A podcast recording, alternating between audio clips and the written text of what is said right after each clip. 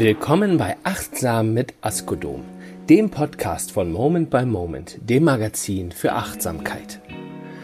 Coach und Bestsellerautorin Sabine Askodom beleuchtet in diesem Podcast jeden Monat Aspekte der Achtsamkeit, erzählt Geschichten von bewegenden Momenten und stellt euch kleine, praktische Übungen vor, mit denen ihr euer Leben noch erfüllter gestalten könnt.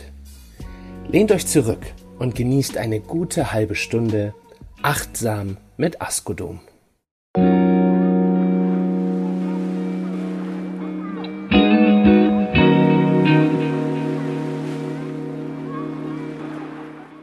Hallo, herzlich willkommen zu meinem neuen Podcast. Unser Thema heute ist Muße als Muse.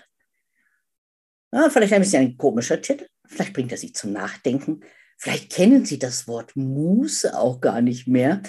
Wir werden uns damit beschäftigen, warum Langeweile ein Geschenk sein kann. Ich habe wie immer einen Gast zu meinem Thema und diesmal ist es Professor Volker Busch, der mit seinem Bestseller Kopf frei zurzeit Bühnen und Medien stürmt.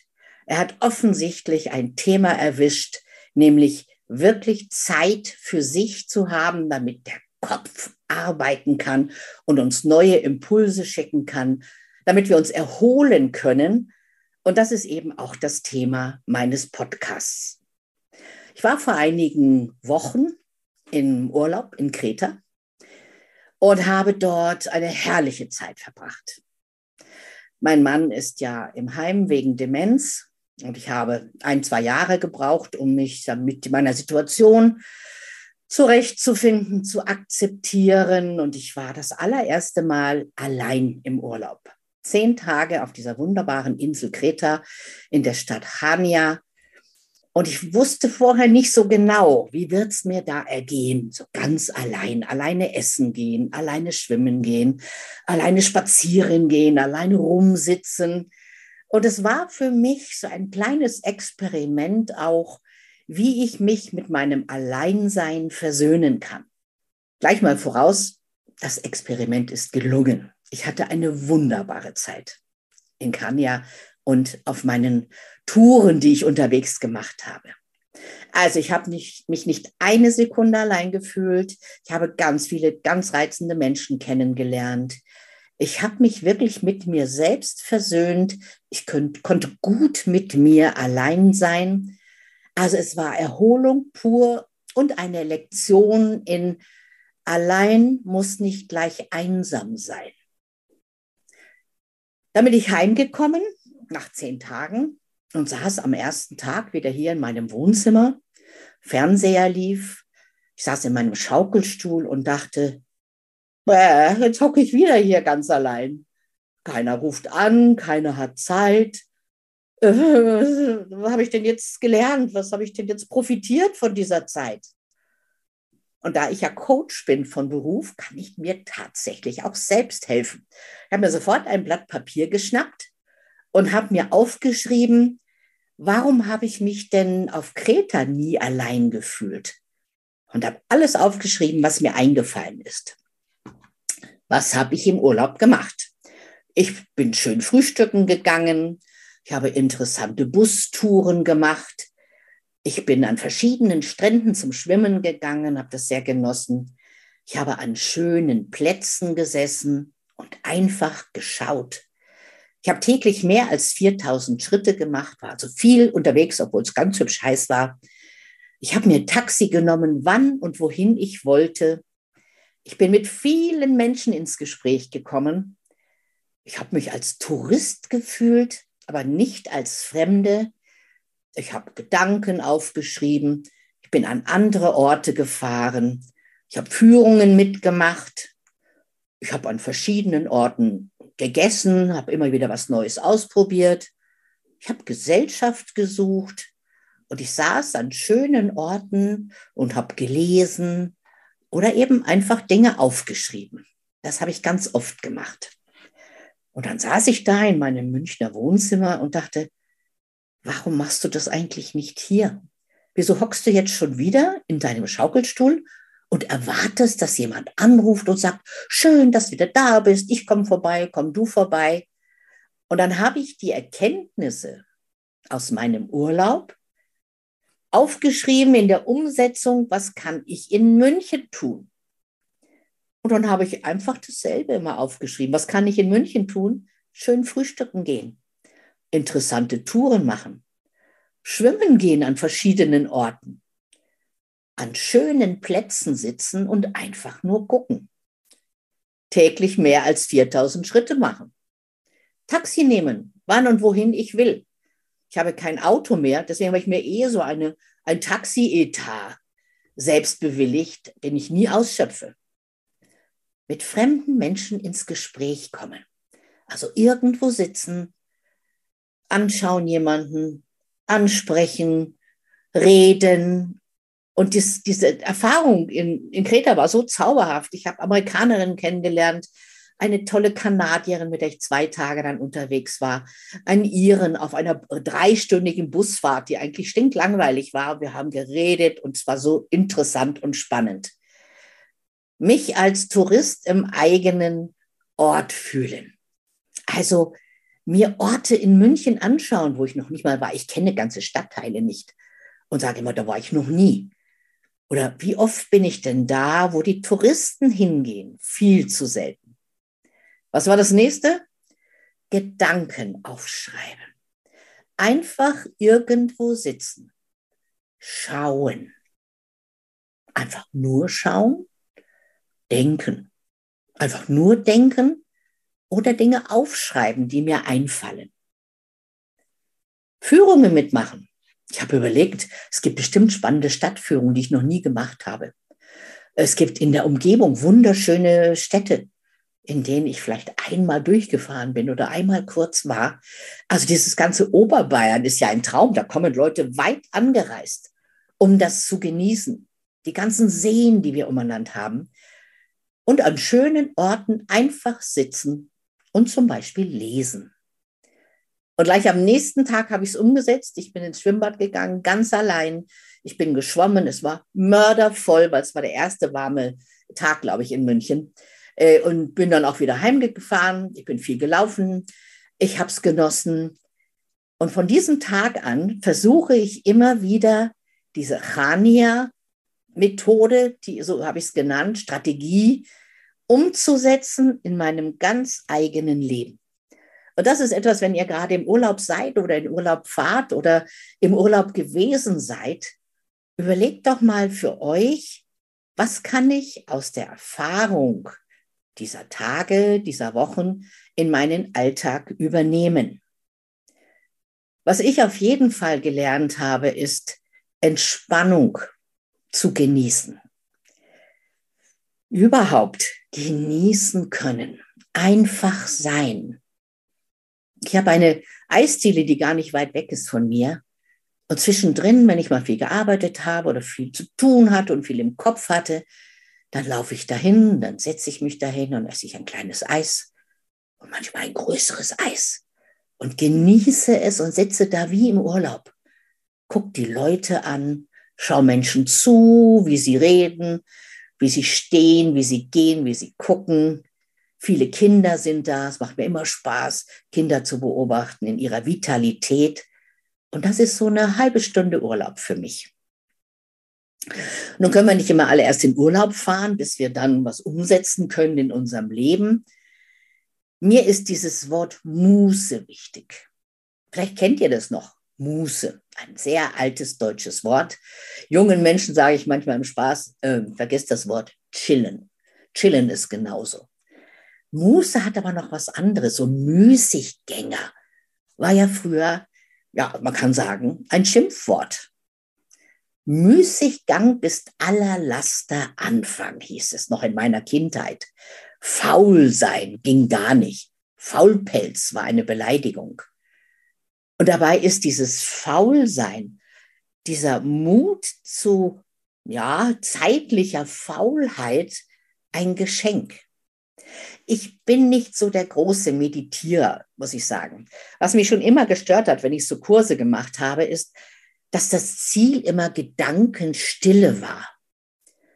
Und ich saß dann da und dachte, eine Rose, eine Rose, ich denke an eine rote Rose, nichts anderes, Rose und ich sah tausend Bilder in meinem Kopf. Und ich habe gemerkt, das ist nichts, was ich anstrebe, diese Gedankenstille.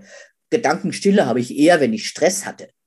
Ähm, einige von euch kennen vielleicht die Geschichte von meinem grünen Seitenkleid und meinem ersten Talkshow-Auftritt. Da hatte ich Gedankenstille, aber durch Stress. Ihr wisst vielleicht, ich sage das gern, Stress macht blöd. Entspannung macht kreativ. Und das ist das, was ich an Entspannung liebe. Es ist nicht die Gedankenstille. Es ist die Gedankenerlaubnis, die ich genieße. Und in der Entspannung, wenn ihr irgendwo einfach so sitzt und guckt, kommen Gedanken. Bei mir jedenfalls kommen immer viele Gedanken. Und deswegen habe ich mir angewöhnt, immer ein kleines Notizbüchlein dabei zu haben und einen Stift Ihr wisst, ich bin Journalistin, da hat man sowieso eigentlich immer Stift und was zu schreiben dabei, egal wie lange man da raus ist. Und wenn ich dann einfach irgendwo sitze unter einem Baum, der Wind streicht so durch das Laub, es ist warm, aber eben nicht stickig. Und dann sitze ich da und höre den Blättern zu, wie sie rascheln, gucke, was da um mich herum passiert, sehe die Bienchen auf den Blumen und plötzlich kommen Gedanken zu mir selbst. Und dann kann es sein, wie neulich, wie es mir passiert ist, dass ich zwölf Dinge aufschreibe, die ich lange schon tun wollte. Das sind manchmal ganz banale Dinge. Da anrufen, neue Schuhe einlaufen. Ich weiß nicht, wie es euch geht. Ich kaufe mir neue Schuhe und da die immer so gerade knapp sitzen, weil ich sehr große Füße habe, dann ziehe ich sie dann doch nicht an, weil ich Angst habe, nee, wenn ich jetzt länger damit laufe, reibe ich mir die Füße auf. Deswegen war ein Punkt, Schuhe einlaufen. Ich weiß, die Queen Elizabeth hat eine Schuheinläuferin. Das wünsche ich mir immer, aber so weit bin ich in meinem Königinnenstatus noch nicht. Also ich muss sie noch selbst einlaufen. Wann kann man sie einlaufen? Zu Hause. Hin und her und hin und her. Es sieht ein bisschen komisch aus, wenn man mit seinen schönsten Schüchen da rumstackst. Aber anders wird es halt nicht gehen. Und sowas fällt mir ein, wenn ich Muße habe, und Muße als Muse hat natürlich die schöne Bedeutung, eine Muse ist etwas oder ein, ein Gefühl, eine Hilfe, die uns auf Ideen bringt. Also große Dichter hatten immer eine Muse, Maler hatten eine Muse. Ich hatte auch eine Muse. Und das war mein Mann Siegfried. Der war wirklich meine Muse. Wenn ich irgendeine Idee hatte, konnte ich die einfach so rauströten und ich bekam von ihm, von ihm ein Feedback. Gute Idee, überlegt doch mal. Und das ist das, das könnt ihr euch vielleicht vorstellen, was mir langsam oder manchmal fehlt. Diese, dieses Echo, diese Resonanz. Und ich habe festgestellt, wenn ich mit mir gut allein sein kann, habe ich die in meinem eigenen Kopf. Also ich denke Dinge, und ich bekomme eine innere Resonanz. Hm, klingt gut, überleg mal dies oder jenes. Ähm, hm. Also da bin ich eine Verfechterin des Aufschreibens. Ich muss alles aufschreiben, damit es, wie soll ich mal sagen, in dieser Welt ist. Vielleicht kennt ihr das auch. Nur denken geht manchmal da rein, da raus und weg ist der Gedanke wieder. Wenn ich es einmal aufgeschrieben habe, bekommt es Gewicht. Muse kann also eine Muse sein. Übrigens in der Antike war Muse ein erstrebenswertes Ideal. Die Römer nannten das Kontemplation, also sich versenken, beschauen, sich vertiefen. Erst im Christentum wurde ein Laster daraus. Äh, mit der protestantischen Arbeitsethik war es dann völlig vorbei, mit Muße und Kontemplation. Das war der Mensch wertvoll, der viel schafft. Vielleicht kennt ihr solche Sprüche. Ohne Fleiß kein Preis. Müßiggang ist aller Laster Anfang. Und in dieser, ja, in dieser Tradition wurde ich erzogen, nämlich sei nicht so faul. Wenn du nicht so faul wärst, hopp, hopp, komm, mach mal eben. Also sitzen und einfach denken oder sich in sich selbst versenken wurde leider nicht unterstützt. Dabei kann Muße Aufmerksamkeit erzeugen. Und zwar nicht nur für mich, sondern auch für andere. Also Muße in dem Sinne von, mir fallen Dinge nicht auf, weil ich ja nicht direkt irgendwo zuschaue, sie fallen mir ein. Erkenntnisse ploppen plötzlich hoch. Es ist also eine Konfrontation mit mir selbst. Und ich denke, dass viele Menschen diese faulen Momente, diese Muße deswegen vielleicht auch nicht aushalten können, weil sie mit sich selbst konfrontiert sind. Und deswegen neigen wir dazu, unterschiedliche Dinge zu machen. Ich habe mich lange mit Fernsehen ruhig stellen können. Andere le lesen, lesen, lesen, lesen, was auch toll ist. Aber dann denkst du nicht über dich nach. Andere spielen. Also die müssen dauernd Karten spielen. Ich komme aus einer Familie, in der relativ wenig miteinander geredet wurde, aber es wurde viel Karten gespielt. Also Sonntage saßen wir, waren vier Kinder, meine Eltern, mein Großvater und haben stundenlang Skat gespielt. Hat schon Spaß gemacht und ich habe auch diesen Wettbewerb genossen. Aber es war halt immer ein Wettbewerb. Und das Einzige, was gesprochen wurde, war mischen, geben, ähm, grand, contraré. Und das war im Prinzip die Unterhaltung, die in der Familie passiert ist. Und ich denke manchmal, wir sind nicht blöd geboren. Manchmal sind wir dumm erzogen. Sprich, in meiner Kindheit habe ich eh, eher gelernt, dass alle freie Zeit, die plötzlich so droht, irgendwie mit Beschäftigung aufgefangen werden muss. Es wurde viel Fernseh geschaut, es wurde viel gespielt. Aber diese Unterhaltungen, die ich ja heute so schätze mit Freunden, meinen Kindern, gute Auseinandersetzung über Themen, die gab es halt viel zu wenig. Es wurde viel zu wenig ausgesprochen. Es wurde viel zu wenig angesprochen. Und wenn wir das so gelernt haben, jede Minute der freien Zeit, der ich sag mal, bedrohlichen Zeit, wo vielleicht Gedanken kommen könnten, die uns vielleicht verwirren oder verunsichern, die vielleicht Bedürfnisse nach oben spülen könnten oder Emotionen anderen gegenüber, dass die von Anfang an gestoppt werden. Also Muße bedeutet auch Konfrontation mit mir selbst und ich kann euch sehr empfehlen, wenn ihr das mal ausprobiert, vielleicht macht ihr es sowieso schon, ihr wisst, dann ist es immer eine Bestärkung bitte von dem, was ihr eh schon tut. Und manchmal gibt es vielleicht noch so einen kleinen Impuls dazu. Lasst Gedanken kommen. Also zum Beispiel Gedanken wie, was ist mit mir los? Wie fühle ich mich? Und glaubt mir, ich kenne aus dem Coaching viele Menschen, die verlernt haben, zu spüren, wie es ihnen geht, sich selbst zu fühlen, weil sie es immer geschafft haben, sich durch Arbeit oder Tätigkeiten, Aktivitäten davon abzuhalten, das zu spüren. Und im Coaching ist dann manchmal die Zeit da, wo sie das erste Mal sie spüren wieder ihr Unbehagen, ihre Sehnsüchte, ihre Wünsche und ihre Emotionen rollen manchmal Tränen, dann kommt manchmal Wut auf. Und das ist immer noch besser, als sich nicht zu spüren. Was kann noch aufploppen in deinem Kopf, in deinem Gehirn? Warum, warum? Jetzt ist das Richtige. Warum fühle ich mich so? Was fehlt mir? Was wünsche ich mir? Ich kann Unwohlsein benennen. Ich kann meine Ansprüche zum Beispiel auch an mich selbst überdenken. Ich kann meine Bedürfnisse erkennen. Ich möchte mit Menschen zusammen sein. Das ist das, was mir an diesem ersten Tag nach dem Urlaub in meinem schönen, gemütlichen, einsamen Schaukelstuhl klar geworden ist. Ich möchte mit lustigen, fröhlichen Menschen zusammen sein.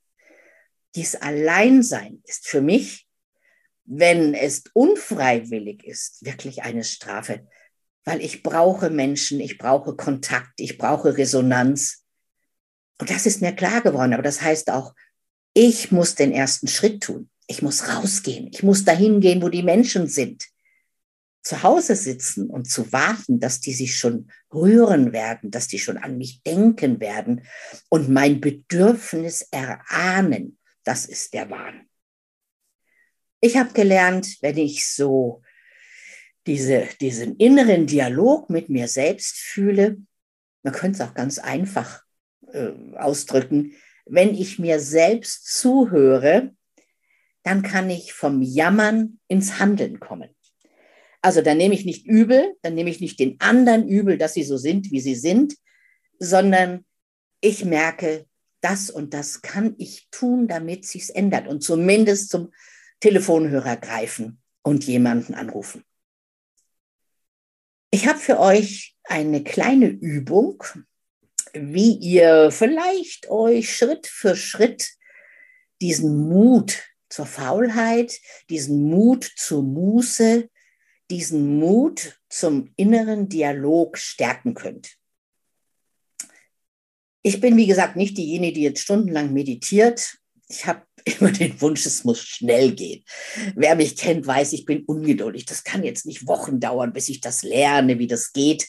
Und deswegen habe ich für mich eine kleine, kleine Methode entwickelt. Ich nehme mal an, die Amerikaner würden das The Magic Dip Program nennen. Und was ist The Magic Dip Program? Auf Deutsch sage ich, blöd vor sich hingucken. Drei Minuten blöd vor sich hingucken. Und das brauchen wir besonders in Stresszeiten, wenn es drunter und drüber geht. Ich denke mal, in jedem Job, in jeder Situation schaffe ich es vielleicht, mich mal für drei Minuten zurückzuziehen, drei Minuten für mich sein, mich irgendwo drei Minuten hinstellen, hinsetzen, wer sich gerne bewegt, drei Minuten irgendwo lang gehen und einfach kommen lassen, was an Gedanken im Kopf ist. Was wir dazu brauchen, ist die äußere Entspannung und vielleicht kennt ihr das auch, wenn wir sehr angestrengt sind, dass wir oft so eine Maske machen. Also die Kiefermuskeln sind angestrengt. Wir haben auch so dieses Dauerlächeln manchmal, wenn wir viel, viel mit Menschen zu tun haben. Und diese Kopfmuskeln zu entspannen. Man könnte auch sagen, alles fallen lassen, was ist. Scherzeshalber sage ich immer gern, ab einem bestimmten Alter hilft die Schwerkraft. Also alles locker lassen, den Mund, die Kiefern, die Ohren, sogar die auch manchmal so mit angestrengt sind, alles fallen lassen. Vielleicht fällt der Mund dann so halb auf, man sieht ein bisschen deppert aus damit, aber wir machen das ja nicht vor Menschen, wir machen das für uns. Guter Tipp für Brillenträger, Brille absetzen, einfach nur noch unscharf gucken. Und das Geheimnis dieser Übung ist nichts wollen nichts scheinen wollen, nichts sein wollen, nichts darstellen wollen, sondern einfach sein. Und dann kommen Gedanken. Also vielleicht ist bei euch sofort Gedankenstille, seid ihr vielleicht geübt in Meditation. Bei mir kommen dann erstmal Gedanken. Und ich habe festgestellt, ich darf diese Gedanken kommen lassen und gehen lassen. Was mir einfällt, ist richtig. Ich habe nämlich die Erfahrung gemacht, dass wenn ich locker lasse und wenn ich zulasse, dass manchmal Gedanken durchkommen, die sonst immer weggedrängt werden, weil alles andere ja wichtiger ist. Und plötzlich kommen wichtige Gedanken durch. Und dann erinnere ich mich an Dinge, die ich vergessen hatte. Zum Beispiel, ruf da an, mach einen Termin. Und in der klassischen Meditation, wenn ich das richtig verstanden habe, heißt es ja, weg mit dem Gedanken, es muss alles klar und rein und leer sein. Und ich freue mich über diese Gedanken, weil die bekommen eine Chance dadurch, dass ich loslasse. Und manchmal ploppen Aha-Erlebnisse auf. So, ah, Erkenntnisse. Stimmt. oh ja, richtig, die habe ich schon lange nicht mehr angerufen. Wie geht's eigentlich, Garrett? Was macht eigentlich, hm, wen wollte ich immer schon mal wieder anrufen? Mit wem wollte ich mich verabreden? Und plötzlich kommen diese Gedanken durch diesen Wust an Müssen durch. Und ich finde es extrem hilfreich. Drei Minuten reichen in der Regel. Nach drei Minuten bin ich entspannt, weil ich habe einfach geatmet und einfach da gesessen. Und zwar nicht irgendwie geatmet, wie man so lernt, sondern einfach nur geatmet. Wir sind Menschen, wir können atmen. Und wenn wir locker lassen, können wir noch besser atmen. Immer ein Notizbüchlein dabei. Hinterher schreibe ich mir gleich alles auf, was mir gekommen ist. Kleiner Tipp, wenn wir warten müssen, was ja Menschen wahnsinnig machen kann, mich früher auch, können wir das umpolen, diese Wartezeit in Mußezeit. Und das habe ich mir wirklich angewöhnt. Man kann Gewohnheiten ändern, jawohl, durch Willenskraft, durch Tun. Und ich habe immer ein Büchlein dabei, wie gesagt, einen Stift. Und wenn ich irgendwo warten muss, sitze ich da, gucke blöd vor mich hin. Wenn mich jemand ansprechen würde, würde ich sagen, entschuldigen Sie, ich aktiviere gerade mein Magic Dip Programm. Aha. Einfach schauen, einfach abwarten, was das Hirn meldet, welche Gedanken auftauchen, wichtige Dinge erkennen, aufschreiben, meinetwegen philosophische Gedanken, die wir alle haben, notieren, weil es geht so schnell wieder verloren im Alltag. Also ich finde, Wartezeiten sind geschenkte Zeiten. Deswegen fahre ich auch gerne Zug. Äh, ich liebe es, aus dem Fenster zu glotzen, doof, vor mich hinzuatmen, es auszuhalten, dass ich nicht bestimme, wie schnell es geht. Ich finde es auch mal so ein bisschen eine Lektion in Demut. Und ich weiß, es gibt ärgerliche Zugfahrten und schreckliche. Ich bin so ein Glückszugfahrkind, muss ich mal sagen. Meistens geht es bei mir ganz gut, aber natürlich gibt es Verspätungen. Zum Abschluss möchte ich euch an eine Geschichte erinnern, die ihr wahrscheinlich als Kind schon gehört oder gesehen habt.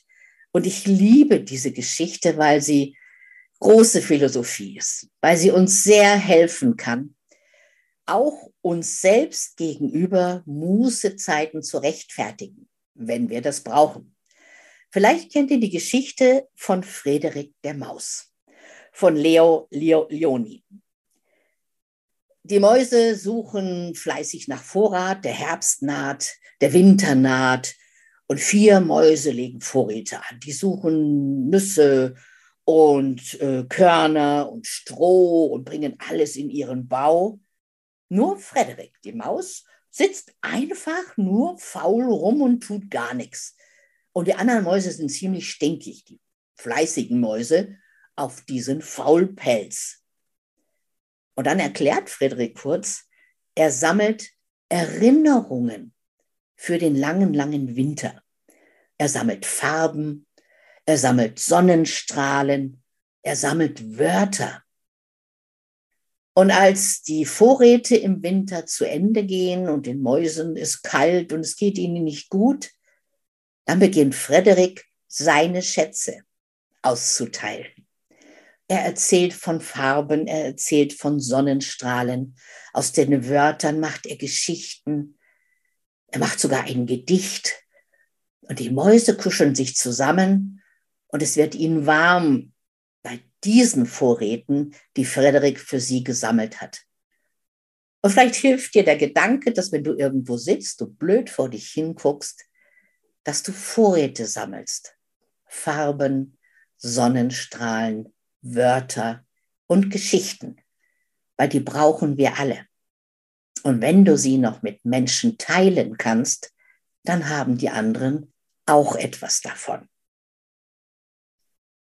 Ich freue mich jetzt ganz besonders auf meinen Gast, Volker Busch, mit seinem wunderbaren Buch Kopffrei ist er wirklich revolutionär unterwegs.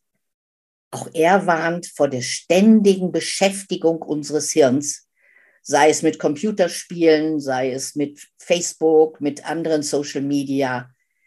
Und ich habe ihn gefragt, was wichtig ist an diesem Begriff Faulheit beziehungsweise an dem Begriff kopffrei.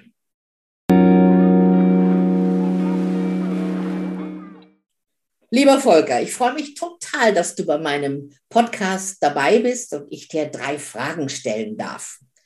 Und die erste Frage ist ganz einfach, wofür begeisterst du dich? Oh, da könnte ich ganz, ganz viel nennen, äh, liebe Sabine. Ich glaube, unter anderem ist es die Welt von Geist und Gehirn weil wir alles das, was wir tun, steht im Zentrum unseres Geistes, auch unsere Gefühle. Ne? Das, was wir Herz nennen, ist ja letztendlich eine Gehirnsache. Und äh, zu wissen oder zu ahnen, zu, herauszufinden, wie Menschen ticken, äh, wie man sie motivieren kann, wie man sie begleiten kann zu einer gesünderen und glücklicheren Lebensführung, das fand ich immer unheimlich spannend und erst recht, wenn man sich die neurowissenschaftlichen Hintergründe anschaut. Insofern glaube ich, würde ich so beantworten. Die Welt von Geist und Gehirn begeistert mich. Wunderbar, begeistert mich jetzt schon. Da kommt gleich die zweite Frage hinterher und die heißt, wann fühlt sich das Leben leicht an? Das Leben fühlt sich leicht an, wenn wir ein Stück weit von unseren oftmals viel zu hohen Ansprüchen an uns selbst ein Stück weit zurücktreten. Natürlich gibt es auch Umstände in der Welt, die objektiv gesehen schwer sind und wo man auch durch eine gute Einstellung und Haltung kaum dazu kommen würde zu sagen, das ist jetzt eine leichte Situation. Aber tatsächlich ist es viel häufiger der Fall, dass wir unheimlich hohe Ansprüche an uns selbst haben, ganz, ganz viele innere kritische Stimmen, ganz viel Antreiber in uns, zum Beispiel Perfektionisten, die uns von A nach B jagen. Und die machen die Dinge schwer. Gar nicht so sehr die äußere Welt, sondern wir selber beschweren uns. Daher heißt es auch so. Und leicht zu werden bedeutet, diese inneren Stimmen aufzuweichen, eine Distanz einzunehmen, einen Schritt zurückzutreten, sie zu hinterfragen und dann entdeckt man oft neue Perspektiven, neue Sichtweisen und ähm, man geht etwas selbstfürsorglicher mit sich um. Und dadurch wird in vielen Situationen das Leben auch leichter. Hm. Schöne Ideen, schöne Gedanken zum Nach Nachdenken, genau. Vordenken und Nachdenken. Ja, ja schön. Äh, und jetzt doch komme ich auf das äh, Thema meines Podcasts, weil ich dachte, du bist da der Richtige, der uns da weiterhelfen kann, weil du zitierst in deinem Buch Kopffrei Herrn von Goethe. Ja. Und der hat gesagt, Langeweile ist ein böses Kraut, aber eine Würze, die viel verdaut. Warum brauchen wir Langeweile, den Mut zur Faulheit, das Chillen, wie junge Leute sagen. Wobei hilft uns das? wir müssen uns vorstellen, dass unser Gehirn in den Momenten, wo wir nach außen hin nichts tun, unheimlich viel sich mit sich selbst beschäftigt. Ja, sobald unser Gehirn weniger Informationen von außen aufnimmt, wir vielleicht nicht Fernseh schauen oder Zeitschriften lesen, uns auch nicht unterhalten oder mit unserem Handy herumspielen, sondern uns so ein bisschen abkoppeln von der Welt und ich sage mal die digitale Nabelschnur mal durchtrennen. In diesen Momenten beginnt das, was man in der Psychologie selbstreferenzielles Denken nennt. Das ist ein komplizierter Begriff, heißt aber eigentlich was ganz Einfaches. Das Gehirn beschäftigt sich mit sich selbst. Ein ganz berühmter Neurobiologe hat das mal sehr poetisch ausgedrückt. Er hat mal gesagt, in Ruhe geht das Gehirn in sich spazieren. Finde ich einen wunderschönen Ausdruck und ich glaube, es wird deutlich, ähm, was damit gemeint ist. Wir fangen an zu assoziieren. Unser Gehirn verknüpft. Es nimmt ganz viele Informationen, mit denen wir uns vorher beschäftigt haben, über die wir nachgedacht haben, vielleicht auch über die wir uns sorgen und, und Gedanken machen und verbindet sie miteinander. Es werden Erfahrungen miteinander in Bezug gesetzt. Es werden Dinge von anderen Seiten beleuchtet. Und deswegen gewinnen Menschen in Ruhemomenten oft auch neue Perspektiven oder ihnen fallen Problem, äh, Lösungen für Probleme ein oder sie finden kreative Ideen, frische Einfälle. Das alles passiert weitaus weniger, wenn wir vorm Fernseher sitzen oder gestresst vor dem Computer, sondern wenn wir zur Ruhe kommen, wenn wir, wie du es eben genannt hattest, chillen, nichts tun. Dann kann unser Gehirn in sich spazieren gehen, mit diesen ganzen Dingen arbeiten und das Produkt dieser Zeit ist fast immer irgendwelche Ideen und Gedanken.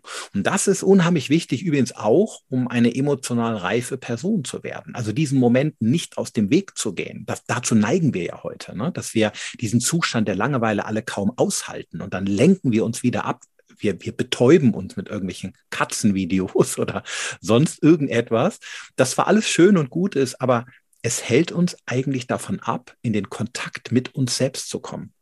Und ich will nicht versäumen, auch zuzugeben, dass das manchmal auch schmerzhaft ist, dass einem da auch schon mal ein unschöner Gedanke hochkommt, auch eine Träne über die Wange läuft. Und trotzdem sind solche Auseinandersetzungsprozesse mit sich selbst ganz, ganz wichtig, um emotional zu reifen und zu einer mündigen Person zu werden. Also wichtig wäre, Langeweile hin und wieder mal aufzusuchen, vielleicht den ersten Moment des unangenehmen Gefühls auszuhalten und mal zu gucken, was daraus Tolles erwachsen kann. Wow. Danke dir.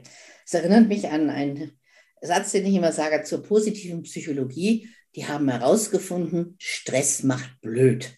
Also ich habe das ja. verkürzt natürlich das Ergebnis und Entspannung macht kreativ. Ja, das stimmt. Da ist, da ist sehr viel dran. Okay. Genau. Wunderbar.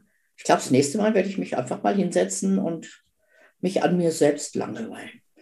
Wie war das? Und dann kann, können meine Gedanken in meinem Kopf spazieren gehen. Wir haben, wir haben ja, wenn ich das noch sagen darf, tatsächlich durch unsere Historie auch einen ganz, ganz schlechten Bezug zur Faulheit, was sehr schade ist. Ne? Es gehört ja immer zur, zur katholischen, auch protestantischen Ethik, viel zu leisten, denn dann kam man Gott nahe. Und wer faul war, der entfernte sich eigentlich von Gott.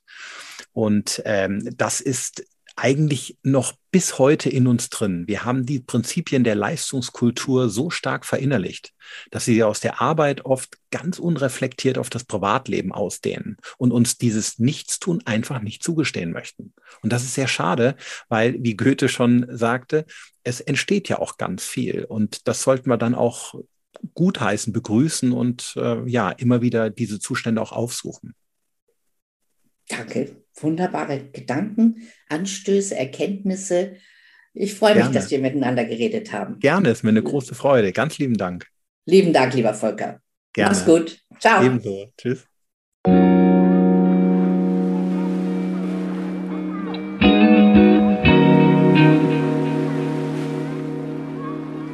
Das war Achtsam mit Askodom, der Podcast von Moment by Moment, das Magazin für Achtsamkeit und Coach und Bestseller-Autorin Sabine Askodom.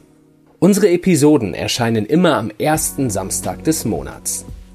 Wenn ihr keine Folge verpassen wollt, freuen wir uns, wenn ihr unseren Podcast abonniert. Moment by Moment erhaltet ihr am Kiosk und in unserem Shop auf www.moment-by-moment.de. Alle aktuellen Termine von Sabine Askodom findet ihr auf www.askodom.de. Macht es gut. Bis zum nächsten Mal. Dieser Podcast ist eine Produktion der Hammer Solutions Media. Producerin ist Miriam Münch. Für Schnitt und Mix ist Marvin Stegmann verantwortlich. Für die redaktionelle Unterstützung bedanken wir uns bei David Münch und Bielen Askodom. Sprecher der An- und Abmoderation ist Gerrit Winter.